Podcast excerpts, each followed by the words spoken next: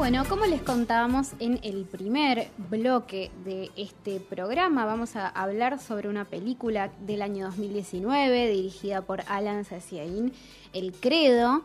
Está disponible en YouTube y en Cinear. Es una película que se, es muy dinámica, se puede ver es como muy fácil verla, es muy entretenida, al margen de lo que cuenta. Ahora vamos a hablar también con Alan para que nos cuente sobre esta conjunción, ¿no? Como estamos hablando algo tremendo, pero también le tenemos que dar eh, una forma. Em, y narra el ascenso y caída de grupos autodenominados fascistas en la ciudad balnearia de Mar del Plata, en una comunidad que eh, comienza contando la película esto de la desocupación, eh, la, pobreza, esa idea como de no, hay futuro, por lo menos a simple vista, y cómo em, las organizaciones neonazis se abren paso en este contexto y especialmente en este contexto. Sí. Em, y cómo los discursos fascistas calan hondo ahí. Em, eso por un lado, la película narra toda una década, que es la década que acaba de pasar, digamos, no, no es algo que haya sucedido hace tanto tiempo. Claro, la película es del 2019 y no es que es del 2019 sobre algo que pasó en el 75. No, no, no.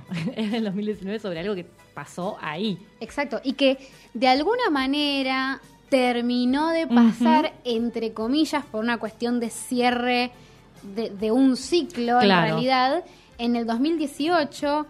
Pero seguramente también podamos hablar con Alan sobre esto de que sigue habiendo como esquirlas de, eso que sucedió y de eso que hay algo ahí latente y que también la película, si bien habla de un hecho puntual, nos propone de alguna manera entender con esas mismas bases teóricas por qué se podría repetir.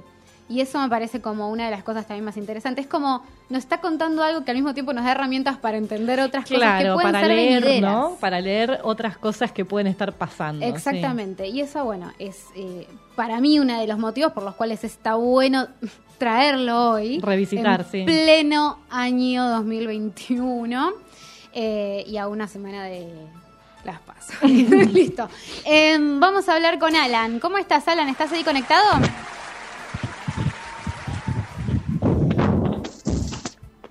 Bueno, espero que Alan esté bien, porque los ruidos que estamos escuchando eh, son como efectos de sonido de terror. Que nos diga Alan cuando, ¿Nos escucha Alan? Sí, ahí los estoy escuchando. Ah, ahora sí. Y ahora te vemos que estás en un lugar sano y salvo. Yo dije, ¿dónde está? Se nos cayó. Yo dije, se cayó.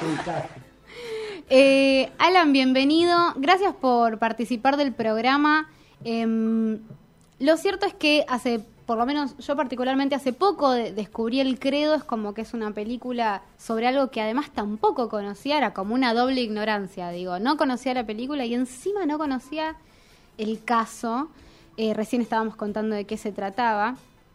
Y tengo entendido que eh, el proceso para, para acompañar, para hacer la película fue acompañar el juicio, fue como un proceso largo eh, y quería preguntarte cómo fue eso, digo, cómo fue transitar todo esto alrededor de este suceso que después quizás no fue tan conocido, porque hablar con varias personas quizás no todos lo conocen. Bueno, por un lado quizás porque haya pasado bastante agua bajo el puente, ¿no? Pensemos que el juicio fue en 2018, la peli se estrenó en 2019, tuvo su repercusión nacional porque salió en los medios nacionales, pero eh, es verdad que por ahí en un lado B de los, de los medios alternativos y demás. Pero bueno, remontándome un poco a cómo empezó la investigación que después de vino en el documental, eh, me tengo que remitir casi al año 2017, que fue cuando estos casos que aparecían muchas veces como hechos aislados, ¿no? como un ataque en una plaza, una amenaza en, algún lugar público, algún enfrentamiento entre dos personas que se conocían previamente, empezó a ir como escalando. Y a partir de ahí llamó mi atención todos estos eventos y decidimos, bueno, eh, volver a Mar del Plata, y digo volver porque yo soy marplatense, si bien hace ya más de 10 años que vivo en la ciudad de La Plata, pero digamos que tenía un vínculo con muchos de, los, de las personas, que después fueron personajes de la peli, eh, para que nos den su testimonio y denuncien lo que ellos ya estaban denunciando, que en realidad eran grupos autodenominados fascistas que, bueno, estaban agrediendo a compañeros LGBT, eh, militantes de izquierda, anarquistas, eh, a personas, otra vez, ¿no? Por su orientación sexual o religiosa, y bueno, se empezaban a, conectar. Eso pegó un, salto con las agresiones de, Plaza España mm. y lo que fue la elección eh, de Macri, porque fue ahí cuando ellos, este grupo, digamos, se reunió para, ir al búnker eh, en su momento y ahí empezaron a recrudecerse un poco eh, los ataques. Y cuando grabábamos todo esto que estoy contando, todavía no sabíamos que iba a haber juicio oral. Todavía los personajes tenían miedo de hablar, eh, por miedo a las represalias, ¿no? Porque esta gente estaba libre y si bien se los acusaba, no lo hacía la justicia, sino los hacían las víctimas. Claro. Cuando tuvimos fecha de inicio del juicio oral, ahí encontramos una columna vertebral para todos estos eventos eh, y terminar de plasmarlos en un, documental. Eh, pero ya te digo, hasta que no tuvimos fecha de juicio oral, todavía reinaba el miedo en Mar del Plata, que era cuando estábamos haciendo las primeras entrevistas.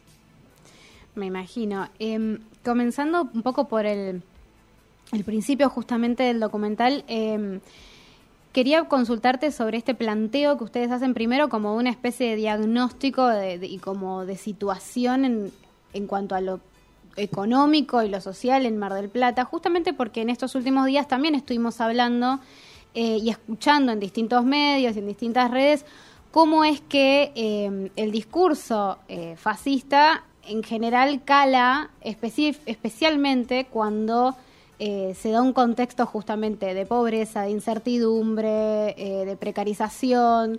Digo, ¿cómo, ¿cómo sentaron esas bases eh, para poder después conectarlo con todo lo que venía después que tenía que ver con el caso puntual de, de estos grupos neonazis? Quizá en la necesidad de plantear una hipótesis acerca de cómo estos grupos lograban reclutar.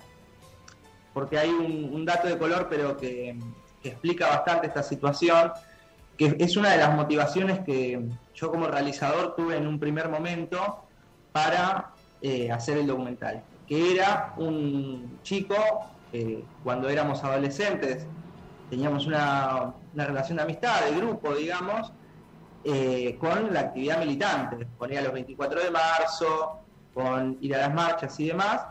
Y bueno, después me entero y veo en estos videos que, él está justamente con estos grupos. Y era un pibe que venía, digamos, eh, del anarquismo, ¿no? De, y pasar de un lado al otro, lo, o sea, lo primero que te genera, aparte de sorpresa, es preguntarte cómo sucede tal cosa, ¿no? Y, bueno, y, así hay varias cosas que, que, te llevan a ese lugar, ¿no? Preguntarte cómo. Entonces, bueno, ¿cómo estos grupos se pueden construir con un discurso eh, homofóbico, discriminatorio, eh, de, la buena, la buena salud para eh, enaltecer el cuerpo y, digamos estas ideas de superioridad que van ¿no? como encontrando algunos puntos de apoyo en la realidad relacionados a la seguridad, a la mano dura, ¿no? hacen política, no es que, digamos, dicen cualquier barbaridad. Nos parece una barbaridad, pero construye un sentido más global. ¿Y en dónde aparecía este fenómeno? Bueno, justamente en un montón de pibes que no encontraban laburo, básicamente una idea radical eh, al problema personal e individual venía como anillo al dedo. Entonces, esta idea de que Mar del Plata es una de las ciudades, idea no, un hecho, que es la ciudad con más desocupación eh, de la Argentina, eh, con un nivel de precariedad muy alto, una ciudad que tiene laburo durante la temporada, pero después eh, se vuelve muy difícil. Bueno, nos parecía que era un trasfondo donde da lugar a que estos grupos tengan un público que visto a la luz de los acontecimientos, ¿no? porque digamos que esto fue hace un par de años, pero eh, la vigencia que tiene esta hipótesis en relación a la elección de Milei, Exactamente. Y de todo el grupo de los libertarios y demás, que son que es interesante no poner el debate porque son parecidos y distintos, pero expresan un mismo fenómeno, que es eh, el hecho de que está muy difícil la, la proyección para la juventud y las ideas radicales aparecen como una campana a la cual prestar la atención.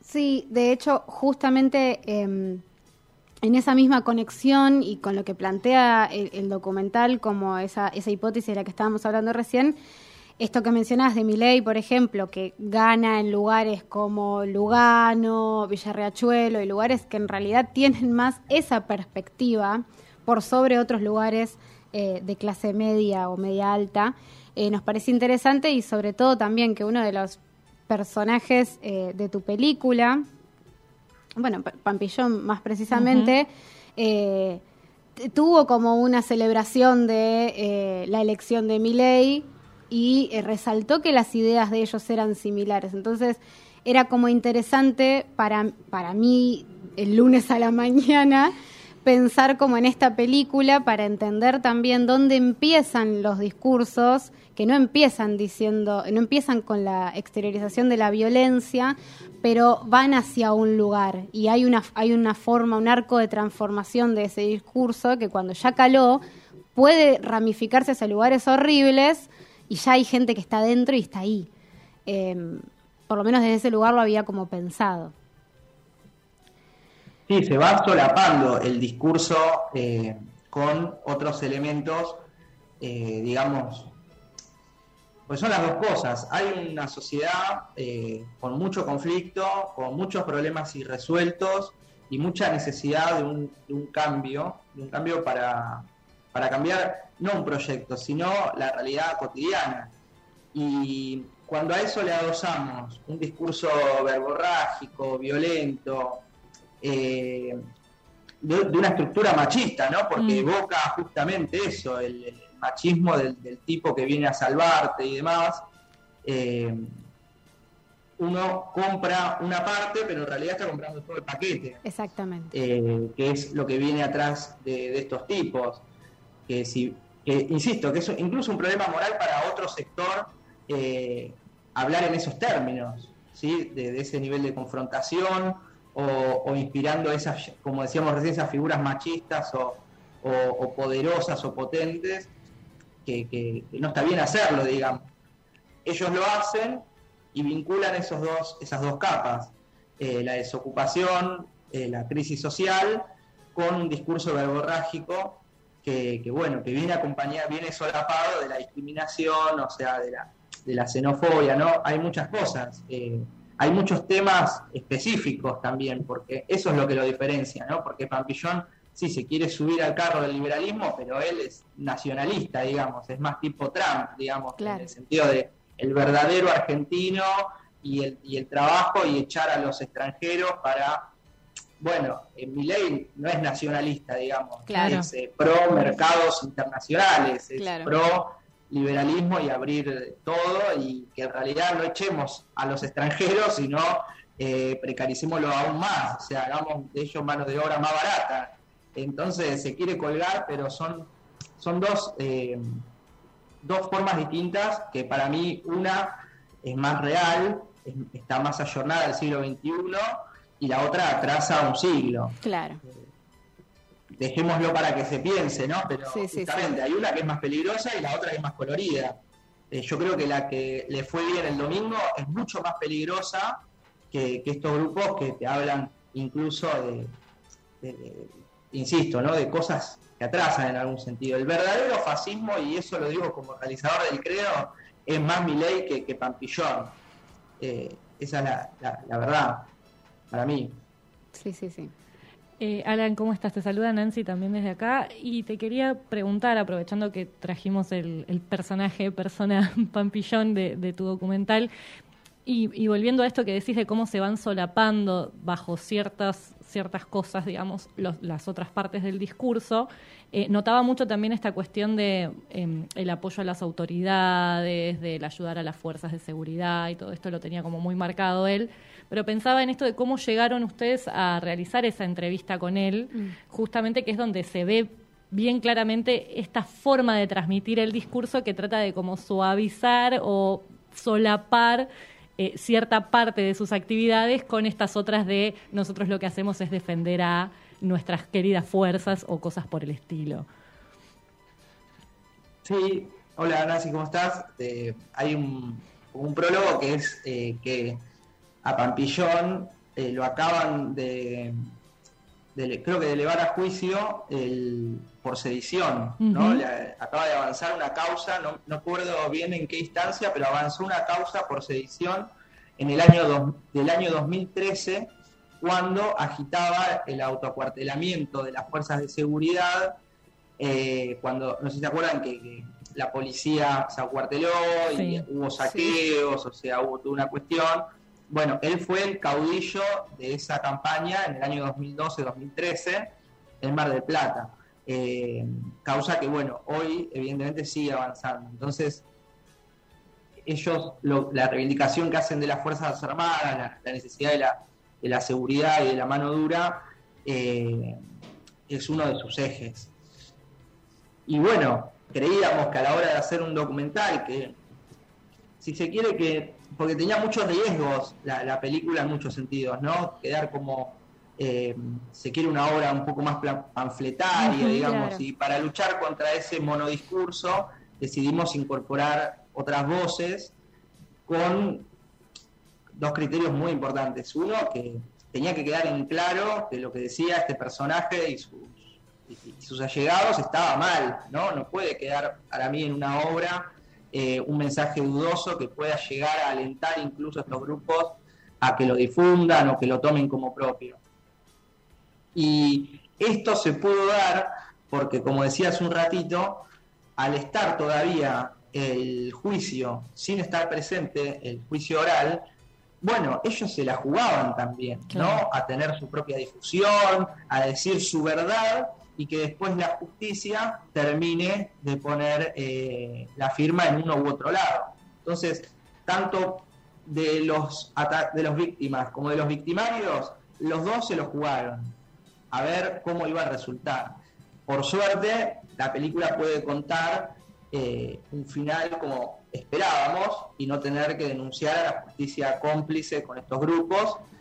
Y, bueno, y saludamos que, haya resuelto de esa manera, pero no necesariamente. Eso, cuando hicimos la entrevista a Pampillón, no, no estaba presente. Entonces, ellos piensan que no hay mala publicidad y se expusieron a contar su verdad y que quede a criterio del, del tribunal quién tenía razón en esta historia o no por eso decidimos entrevistarlo, no, no engañamos a nadie, o sea, ellos sabían de dónde veníamos, eh, y nosotros le pusimos una cámara enfrente y le preguntamos lo que todos los temas relacionados a la historia, eh, ni más ni menos.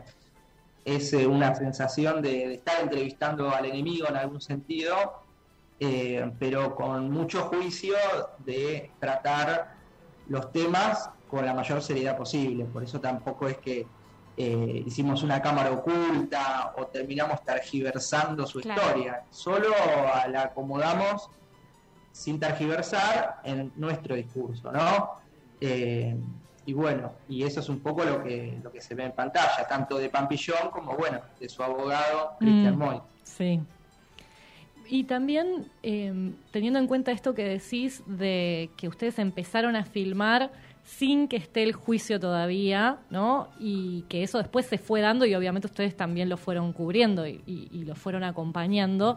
¿Qué implicó en la realización, en el proyecto en sí, el hecho de, tener este, bueno, vamos a juicio, se va a dar el juicio oral, va a ser de esta manera y bueno, hacer todo ese acompañamiento? ¿Qué, ¿Cómo se transformó, digamos, la realización, el proyecto a partir de ese momento?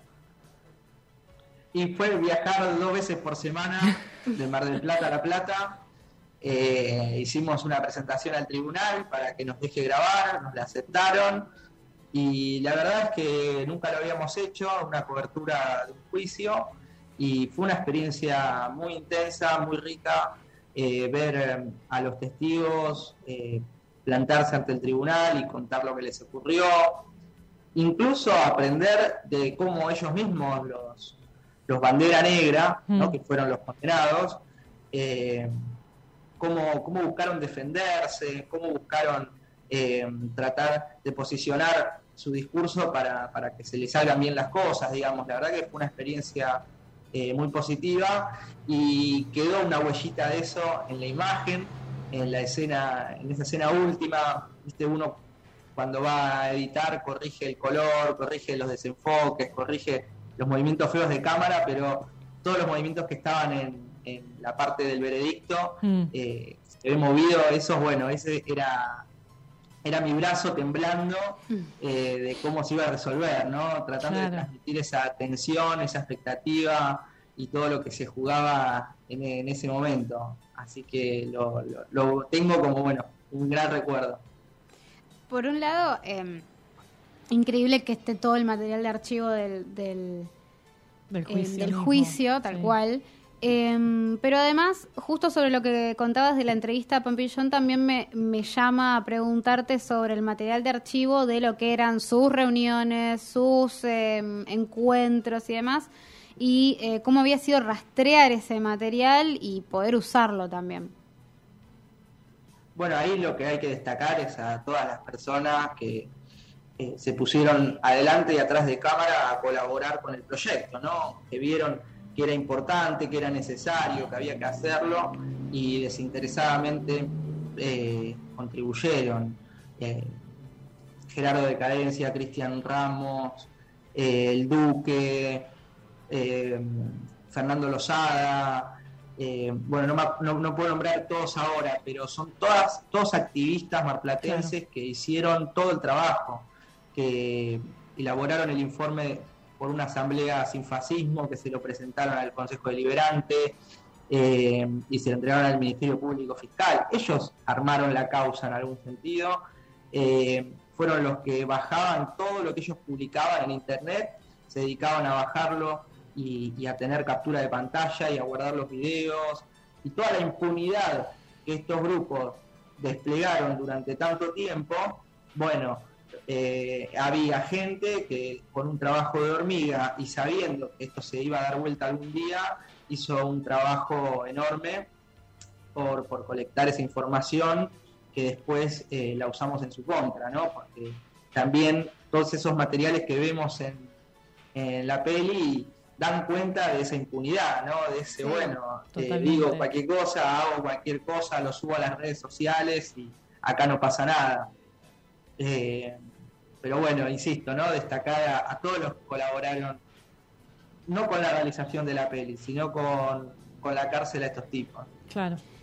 Y mm, algo que hablábamos justo antes de que, de que te conectaras era esto de eh, cómo esta película que habla de algo que es muy serio, que es terrible, que es muy triste también y que es muy cercano y tiene toda una, una gran oscuridad, eh, no perdió la cualidad de como película también generar un, un, entretenimiento, quiero decir, como entiéndase, un montaje dinámico, un, una tensión creciente. Digo, me interesaba también conversar con vos esto, cómo hacer la, la conjunción entre esas dos cosas.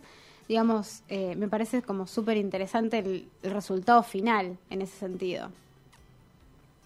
Bueno, muchas gracias, que, que lo hayan disfrutado, porque también había una preocupación constante por el espectador, ¿no? de ponerse en el lugar del espectador y tratar de transmitir algo que, insisto, no, no sea una exposición de un tema, o sea, que no es una, una peli para, para el museo, sino que es una peli para la calle, es una peli para, para engancharse, para disfrutarla, para compartirla. Eh, y bueno, es un fenómeno que efectivamente ocurrió, eh, se vio en un montón de países, Hubo grupos, eh, sobre todo en Europa, que se organizaron para hacer funciones de la película. Mm. Entonces yo creo que ahí, en ese punto, hay que, hay que siempre ser atentos, siempre tenerlo presente, que la obra tiene, tiene que impactar también, tiene que movilizar algo, no, no solo un documento que refleje una historia, sino, sino un alguito más. Y bueno, eh, lo intentamos. También es mi primera peli, sé que mm. también tiene un montón de, cuestiones flojas técnicas que con el tiempo fui aprendiendo y mejorando, pero, pero eso que vos decís eh, tiene que ver con esto, ¿no? Con, la preocupación por el espectador de, bueno, de contarlo no de cualquier manera. ¿Cómo, qué, ¿Cuál fue el, reflejo en Europa que, nos contaste que estaba que se había proyectado la película? ¿Qué pasó ahí? Digo, porque ellos tienen una historia bastante más cercana.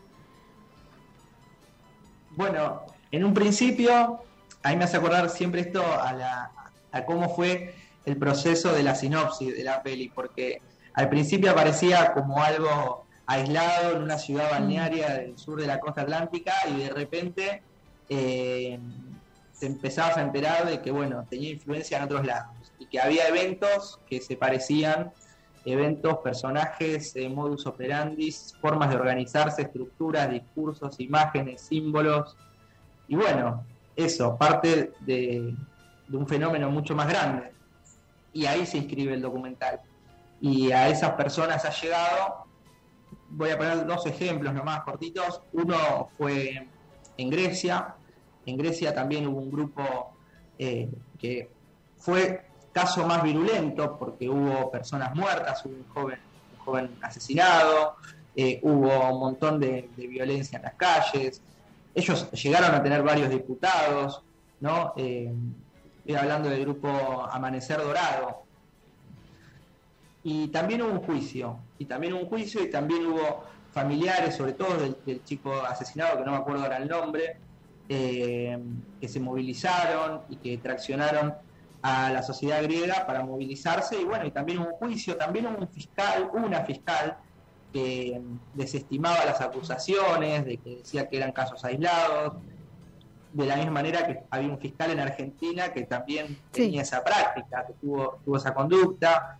Entonces, eh, los puntos de contacto, la verdad es que son muchos, es no te digo calcado, pero muy parecido. Y bueno, ellos mismos se encontraron, sobre todo eh, de jóvenes estudiantes y, activistas, encontraron en el credo una herramienta para difundir eh, su propia lucha. Cuando todavía, todavía no estaba el juicio en Grecia, el credo era una forma de decir, hagamos como en Argentina y movilicémonos y metámonos presos. Y bueno, después efectivamente estuvo el juicio, hubo condenas, y eh, entiendo que en varios puntos de, Grecia eh, se, vio la peli y generó debates que también eran los que teníamos acá, ¿no? En relación a, si hay que hacer unidad de acción contra estos grupos o es importante delimitarse. Eh, bueno, los debates que propone el documental se ve que también encontraron lugar en el activismo griego y, y bueno, Después, algo muy parecido pasó eh, en el País Vasco, también tuvo mucha difusión. Eh, de hecho, eh, hemos tenido colaboraciones para los subtítulos que no los hemos hecho nosotros, sino personas que han dicho quiero hacerlos en francés, en alemán, en portugués. y todas esas traducciones de los subtítulos fueron de, activistas de esos países que sintieron la necesidad de difundir el credo por este valor. Te hago una última rápida que es eh, el estreno en Mar del Plata, que me parece como clave. ¿Cómo fue eso? Y, ya te prometo que te liberamos. no, por favor, la estoy pasando bárbara, así que no hay apuro. Eh, no, el estreno en Mar del Plata sin duda guarda eh, como el highlight de, de lo que desencadena un documental, ¿no? Porque eh, hay como una especie de círculo en la producción de un documental, ¿no? Primero arranca con una idea y va vinculando a diferentes personajes y después, cuando se hace público que hay un documental haciéndose, hay otras personas que dicen, no, yo también quiero contar mi verdad, entonces vámonos involucrándonos alrededor de algo, de una obra. Y todo se cierra ese día que todos los que participaron en la película y la apoyaron se reúnen a ver la obra terminada. Ese es el, ese es el momento por excelencia del documental, ¿no?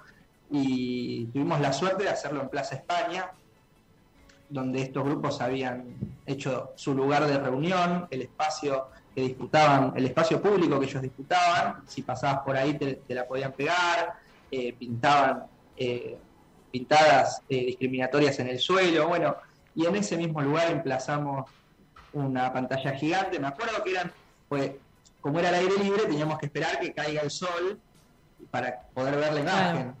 Y imagínense que estábamos al lado de la costa en noviembre en Mar del Plata, o sea, frío, frío, viento y frío. Viento y, no se movió nadie. La hora y media que dura la película hasta el final, 400 personas ahí, yo me acuerdo la imagen, porque son las dos cosas, es la, reposera y el mate, pero también la frazada y la almohada, ¿viste? Todo, claro. El frío de morirse. Pero bueno, estuvimos todos ahí y resignificamos todo lo que había pasado eh, con, bueno, con esto, con, la visión de, un, de, una peli. Así que sin duda que, esas jornadas, nombro ese día en particular porque bueno, se hizo en el marco del Festival de Cine de Mar del Plata, nosotros participamos de una sección especial del festival y hubo dos eh, funciones previas en un, en un cine, a sala llena, con cola, todo el mundo ahí, pero, pero la que realmente se llevó la estrellita fue fue ese viernes en Plaza España, ¿no? Excelente. Em, Alan, gracias, gracias por todo el tiempo que nos prestaste. Estuvimos charlando un montón y me parecía excelente poder tenerte esta semana, especialmente esta semana, acá en, el programa para hablar de, estos temas, con la excusa de la película, pero también para hablar un poco del contexto.